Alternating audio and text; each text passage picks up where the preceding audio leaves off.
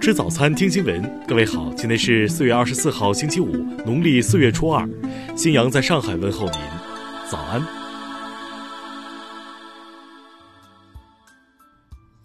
首先来关注头条消息。当地时间二十二号，美国国务卿蓬佩奥再次甩锅中国，他声称美国坚信中国未能及时报告疫情，违反了世界卫生组织规定。他还指责称，中国销毁了现有样本，使得追踪疾病的演变变得不可能。不过，提到中国的物资，蓬佩奥又换了副嘴脸。路透社都说，尽管随着疫情的恶化，特朗普政府加大了对中国的批评，但这场危机还是暴露出美国在基本医疗用品上对中国的依赖。在被问及最近有关中国供应物资中断的报道时，蓬佩奥表示。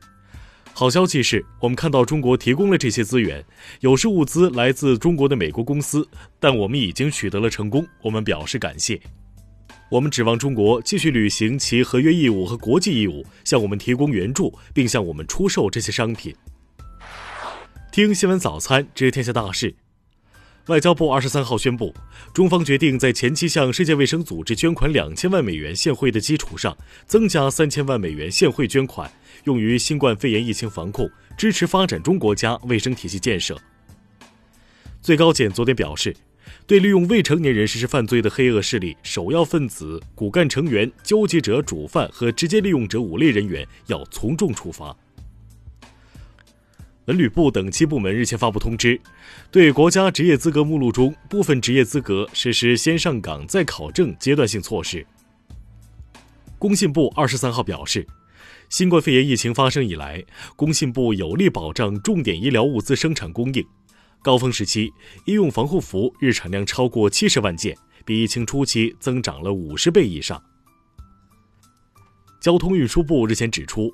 要对国际航行船舶船员实行严格封闭管理，船舶靠港后，除中国籍船员换班、救助伤病船员等之外，不安排上岸活动。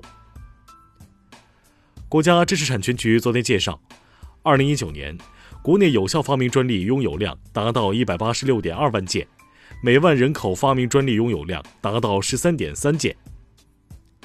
二十三号，财政部等四部委联合印发通知，提出。新能源乘用车补贴前售价需在三十万元以下。二零二零大学生就业率报告显示，超七成毕业生选择单位就业，平均期望薪酬约六千九百三十元。下面来关注国际方面。当地时间二十二号，美国副总统彭斯表示，白宫认为疫情到今年夏天就将基本过去，美国民众将能够享受一个美好的夏天。数据显示。目前有二十六艘美国海军军舰上有新型冠状病毒病例，三千五百七十八名美国军人确诊感染了新冠病毒。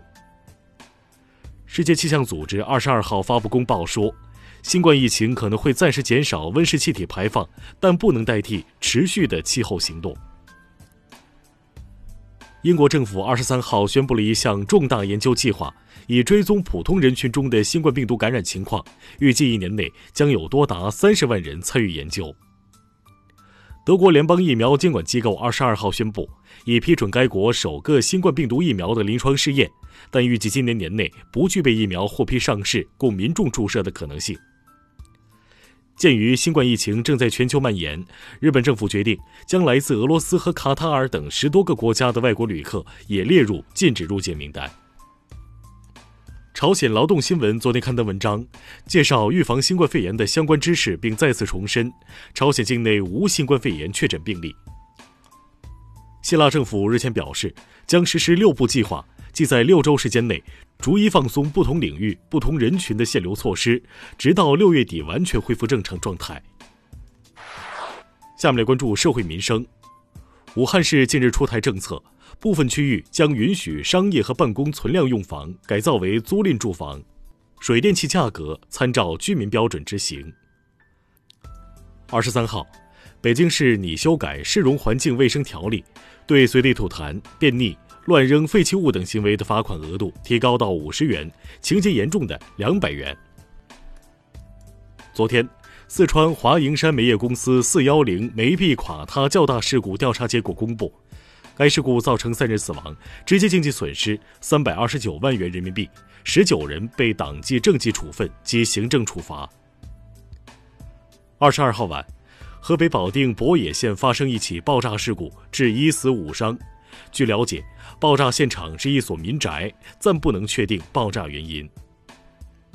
近日，一则十九岁女孩打十五岁女孩视频引发关注。唐山警方回应表示，打人者已自首，并如实交代了无故殴打他人的违法事实。下面来关注文化体育。日本千叶县二十二号宣布，计划将奥运场馆之一的木章国际展览中心改造成为临时医院。